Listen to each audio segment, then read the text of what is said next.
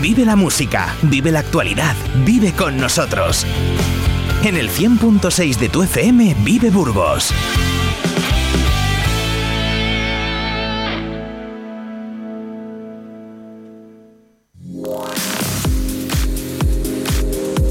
Vive la mañana, Burgos.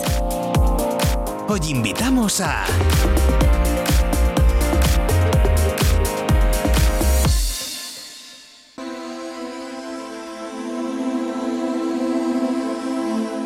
Abrimos los micrófonos de Vive Radio a una persona a la que queremos mucho. Ya lleva con nosotros desde el principio de este programa y la verdad es que nos ha contado muchas cosas muy interesantes. Él es Óscar Martín, este escultor burgalés que vemos por ahí, que bueno, que, cada vez que, que, le vemos nos carga de energía y nos transmite sentimientos muy positivos. Óscar, buenos días.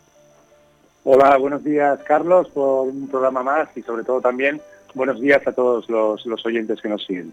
Muchas gracias. Oscar, ¿cómo viviste ayer picarón, picarón, eh, el día de, los Santos Inocentes?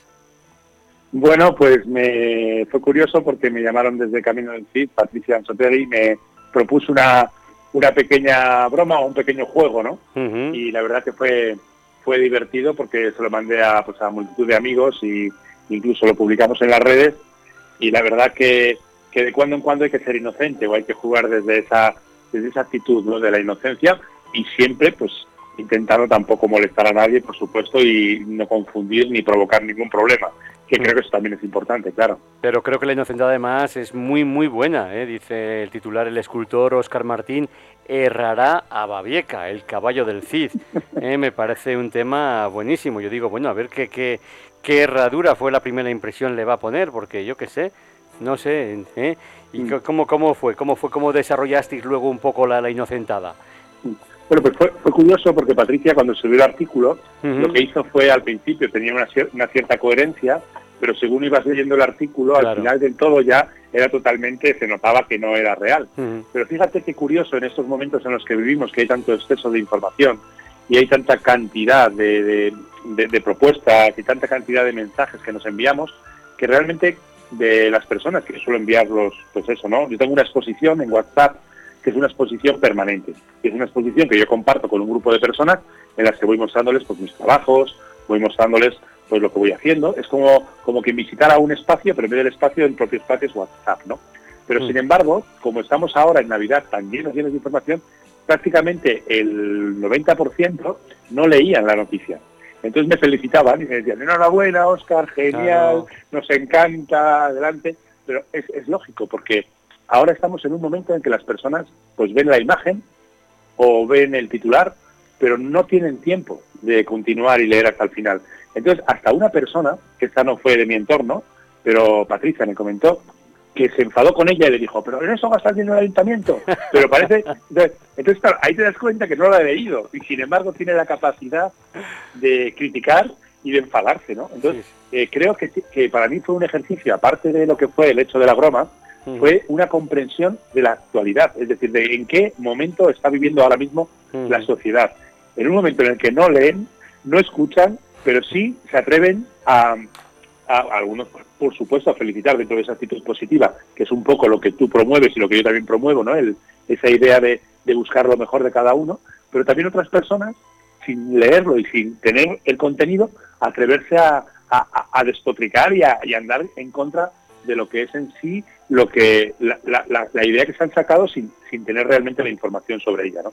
y, y, para mí ha sido un análisis que aparte del juego, que ha sido muy divertido y de la y de ese punto inocente, también por otro lado ha sido pues eso, didáctico para aprender eh, qué puedo mejorar en mí y qué importante es que cuando veo algo, enterarme mejor sobre ese algo antes de dar mi opinión, ¿no? No dar una opinión desde la superficie, porque entonces pues puedo ser injusto. Y yo creo que ser injusto, para mí por lo menos, pues es algo que, me resulta pues un poco doloroso, ¿no? Pues a mí la noticia me dio la luz porque a través de, de esa noticia dije, bueno, ¿y de qué vamos a hablar mañana? Pues mira, y se me ocurrió, ¿por qué no hablamos del arte a través de los ojos de un niño?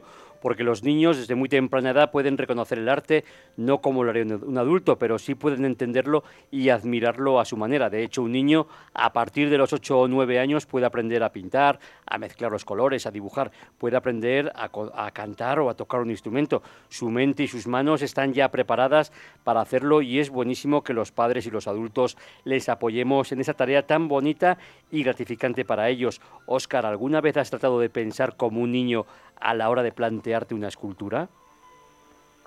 Bueno, es un reto, realmente es curioso, porque es un reto que creo que, sobre todo ¿no? en, el siglo XX, el, el, conseguir conectar con esa inocencia, como dices, ¿no?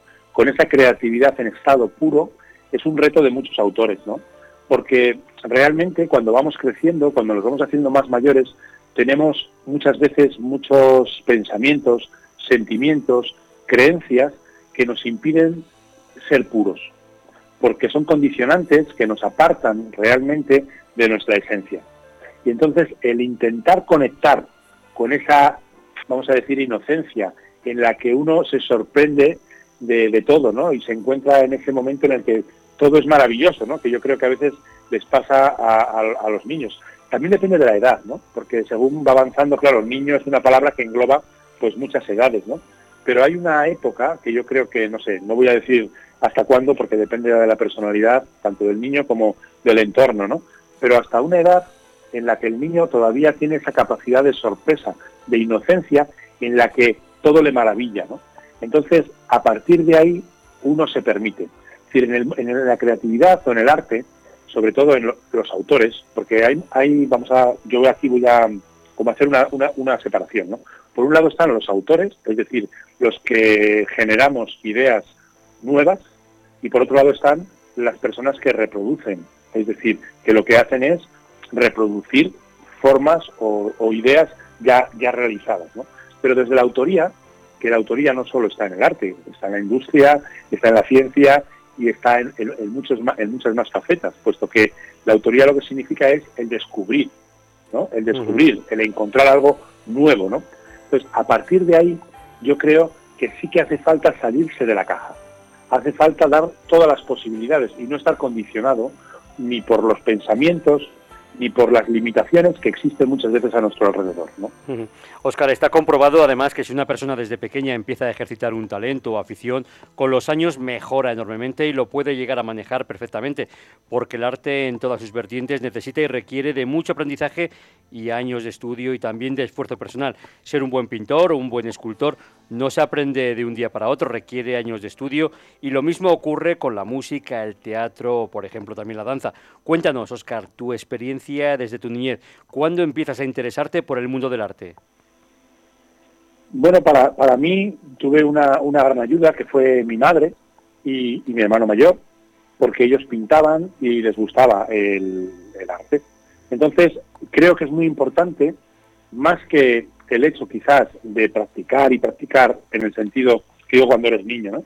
Es el que te abran una puerta de posibilidades, ¿no? El que te, te digan esto es posible. Yo creo que, a veces lo que nos cuesta en, en la vida es el sentir si es posible o no es posible. Entonces, el que uno se sienta libre en el sentimiento de que es posible, te hace practicar y aprender. Porque, por ejemplo, eh, hay un cuento que me contaron una vez que me pareció muy interesante de un incendio eh, que hay un incendio en un edificio y de repente llegan los bomberos y se encuentran a dos niños en la calle. Un niño de unos cinco años y otro de dos. Y, dicen, ¿estos dos niños qué hacen aquí? Y al parecer, el niño de cinco años había cogido a su hermano y lo había lanzado por la ventana y él también y por un árbol y habían bajado. Y dicen, pero si es casi imposible. ¿Cómo han podido hacer esto? Y, y, el comentario de otra persona dice, no es imposible. Para ellos nadie les dijo que era imposible y fue posible. ¿no? Yo creo, a ver, es muy exagerado este, esta postura, ¿no? Pero sí es cierto que en la vida, para mí por lo menos, lo más importante ha sido el que tanto eso, pues mi familia, mi madre sobre todo, ha creído en mí, y mi padre también, por supuesto, y, me han dado el sentimiento de es posible. Y en ese es posible te permites. Y cuando te permites, pues puedes realizarlo. ¿no? Yo creo que el reconocimiento, y eso se lo digo a todos los padres, como hijo, yo no, yo no soy padre más que de mis esculturas o madre, pero como, como hijo, pues es muy, muy importante el reconocimiento del padre y la madre. Porque cuando eres niño, si te reconocen, te sientes capaz de todo.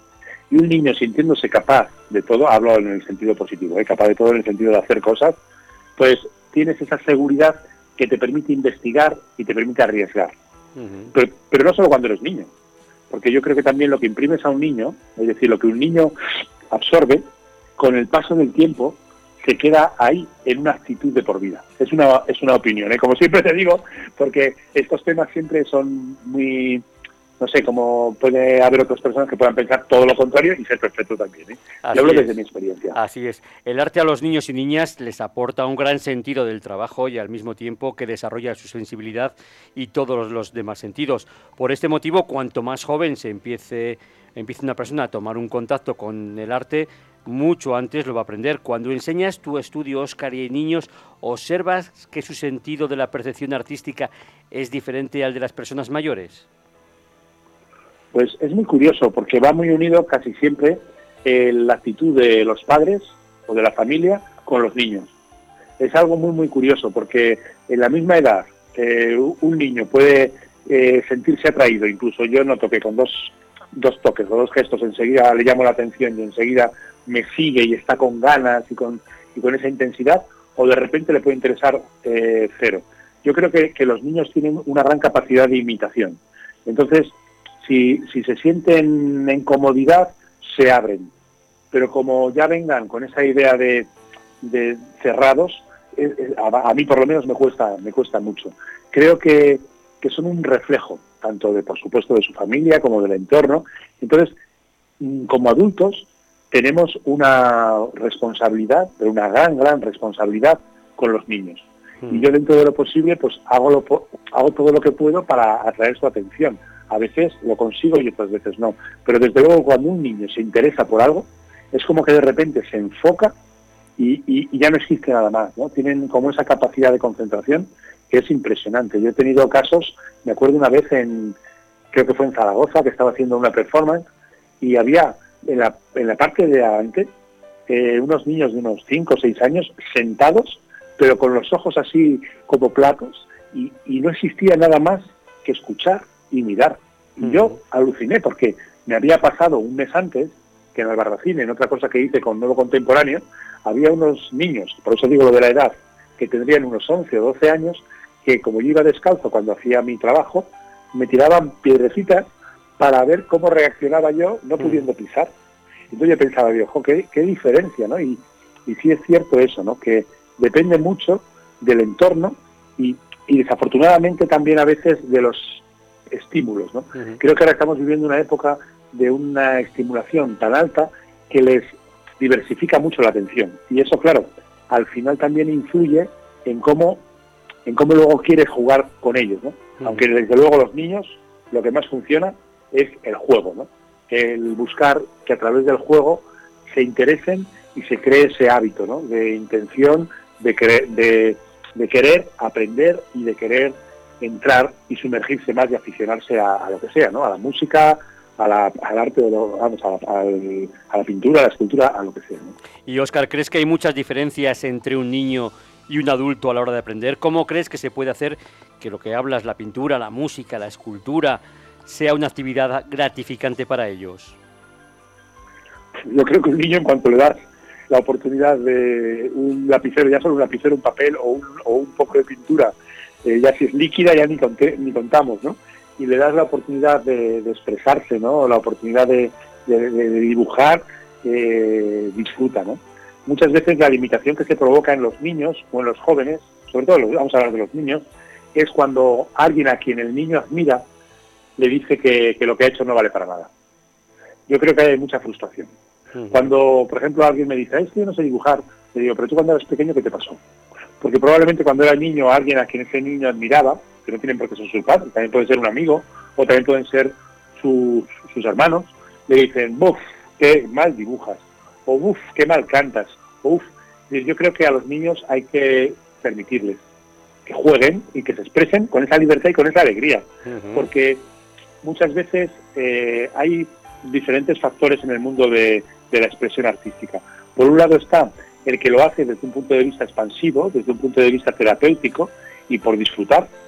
Y luego está el que se dedica a ello profesionalmente y el que dedica todas las horas y todo el esfuerzo necesario para hacer algo bien hecho, que eso es mm. otra cosa. Así es. Pero el cantar o el tocar un instrumento o el dibujar, no necesariamente uno tiene que ser una persona que haga algo muy bien hecho, porque entonces nos estaríamos impidiendo expresarnos. Y además no hay que olvidar que muchos de nuestros grandes genios del mundo del arte empezaron desde muy jóvenes a estar en contacto pues, con la pintura, con la escultura. Oscar, ¿valoras que los niños y las niñas vayan a ver tus exposiciones y te gusta también verlos en los museos? Pues me encanta porque hay que tener en cuenta que los niños son la semilla que va a crecer y que dentro de unos años van a ser los adultos. Entonces, eh, yo creo que lo más importante es cuidar las semillas, ¿no? Porque si una semilla la cuidamos, le tratamos con cariño y le ayudamos en esa, en esa actitud artística, en el futuro va a tener un interés y va a tener un enfoque diferente. Ahora estamos viviendo momentos curiosos, ¿no? Porque muchas veces eh, ha habido un enfoque diferente y ahora a veces tanto las humanidades como, como pues eso, ¿no? Bueno, las humanidades en general, pues tienen a veces un desinterés y es fruto de cómo hemos cuidado las semillas de nuestra generación. Es decir, cómo han cuidado esas semillas y cómo nos hemos ido formando y creciendo, que era lo más interesante, si era el comprender las humanidades como necesarias o entender que eran más necesarias las ciencias. Entonces, yo creo que cuanto más cuidemos las semillas, pues la sociedad futura pues será lo que hagamos del presente, ¿no? Eh, es lo que opino, ¿no? Y Oscar, ¿tú crees que desde la escuela se fomenta lo suficiente la cultura y las ciencias humanísticas? ¿No piensas que muchas veces, que, nos ha pasado a todos, este tipo de asignaturas se les considera las Marías de, pues de la carrera o del bachillerato? Bueno, yo lo que creo es que eh, dependerá, por supuesto, de los, de los profesores o de los maestros que lo enseñen. Yo tuve una gran suerte y es que mm, donde yo estudié de pequeño eran mis profesores eran muy humanistas yo estudié en, el colegio que ahora se llama Francisco de Vitoria, que entonces lo llamaban en prácticas, y teníamos la suerte de que venían profesores a, hacer las prácticas allí, maestros, vamos a decir, ¿no? De, en sus últimos años de estudios. Entonces eh, tuve la suerte de tener unos profesores que estimulaban mucho las humanidades. Pero es curioso porque yo ahora que lo veo con el tiempo, veo que las, los grandes científicos y los, y los grandes, vamos a decir, dentro de la tecnología o de las ciencias, son personas con una gran creatividad. Yo tengo un buen amigo que tiene una empresa que ahora está eh, repercutiendo a nivel internacional. Bueno, lo ha hecho desde el principio porque es Hyperbaric. Y el, CEO de Hyperbaric, eh, cuando habla de su... Eso es, sí, sí, sí. Eh, cuando habla, cuando Andrés Hernando, cuando habla de su de su de su descubrimiento que fue que fue la, alta presión ¿no? a la hora de conservar alimentos él habla desde una inspiración y él habla desde una creatividad es decir, que el aprender a usar la creatividad y el, y el tener esa conciencia filosófica, ética y desde un, desde un punto de vista creativo y plástico, no va reñido con la ciencia. yo creo que, el, conseguir formar a las personas para que se enriquezcan de todo lo que es el conocimiento en todas sus facetas, hace que tengamos a personas magníficas, excelentes. Porque si solo nos centramos en, una formación específica, es como que cojea. Yo, por ejemplo, me hace mucha gracia en política cuando dicen la izquierda y la derecha. Me parece que es mutilar a las personas, porque, por ejemplo, eh, si una persona eh, solo fuera de un lado o solo fuera del otro, le falta del otro lado. El verdadero equilibrio es cuando alguien está en ese conocimiento de ambas partes. Incluso la propia sociedad hace uso de ambas partes para enriquecerse con esos dos enfoques, con esos dos estímulos. Y en el caso de la, de la educación, yo creo que tan importante es la ciencia como las humanidades, porque ambas se retroalimentan y se estimulan. Y si alguien tiene la oportunidad de conjugar ambas, pues probablemente su, su camino sea mucho más rico y sobre todo lo que aporta a la comunidad sea aún mucho más beneficioso para el conjunto de, de los humanos y para el conjunto de las personas que, podemos disfrutar de esa persona. ¿no? es una, Ya digo que siempre es una opinión y lo hago desde, desde mi experiencia, ¿eh? porque aquí siempre puede haber personas que, que se puedan sentir, no sé, a lo mejor un poco pues eso, que cada uno tiene que pensar lo que quiera, ¿eh? que no lo digo con ese... No te preocupes, que, que, no te vamos a llevar a la cárcel, ¿eh, Oscar. Además, una de las cosas que más me gusta y aprecio de los niños es que desarrollan todo lo que hacen con una gran ilusión y muchas ganas de aprender cosas nuevas. De ahí que pienso que es necesario que no les debemos encerrar en una burbuja por el hecho de ser pequeños, sino todo lo contrario. Hay que mostrarles todo el mundo que les rodea para que poco a poco aprendan de él y lo disfrutan. Oscar, ¿cómo crees que se puede fomentar más todavía la ilusión y la pasión por el arte en los más pequeños? Bueno, mm, yo creo que hay muchos profesores y de hecho hay muchos centros educativos que están modificando un poquito el sistema el sistema educativo. Lo digo por padres que me lo cuentan, ¿no? que, están intentando que sus hijos tengan la experiencia de la vida, es decir, que puedan tener contacto con la naturaleza, que puedan tener contacto con, con elementos físicos, es decir, que toquen arcilla, que toquen algún instrumento y sobre todo que, no les sobreestimulen, ¿no? Porque a veces creo que les puedes intentar cerrar en una, en una burbuja o también se les puede sobreestimular. Y luego también hay una cosa muy importante que es el hecho de dedicar tiempo a los niños. Creo que muchas veces nos olvidamos de eso y creemos que crecen solos, ¿no? Si una planta la dejas crecer sola, va a su aire, ¿no? Sin embargo, todo el esfuerzo, toda la dedicación del cariño que se les ponga, de, la atención y del cuidado repercute en la formación. Entonces, el pasar con tus hijos tiempo, el pasar con tus hijos momentos, el sacarles a la naturaleza, el que puedan tener esos momentos con las personas que más quieren, que son sus padres, yo creo que les ayuda a tener seguridad, pero sobre todo también a tener otra visión de la vida, otra educación. Entonces, creo que la mayor inversión de las inversiones es invertir tiempo, energía y cuidados y formación en los niños. Además, el arte no hace otra cosa que enriquecer nuestro cuerpo, nuestra mente y sobre todo nuestra alma. Y además lo hace llenándonos de imágenes y de sensaciones bellas que inundan todos nuestros sentidos. Por este motivo, no debemos limitar el arte a unos pocos, que sea al contrario, que sea un privilegio de todos y para todos. Gracias, Oscar, por estas reflexiones.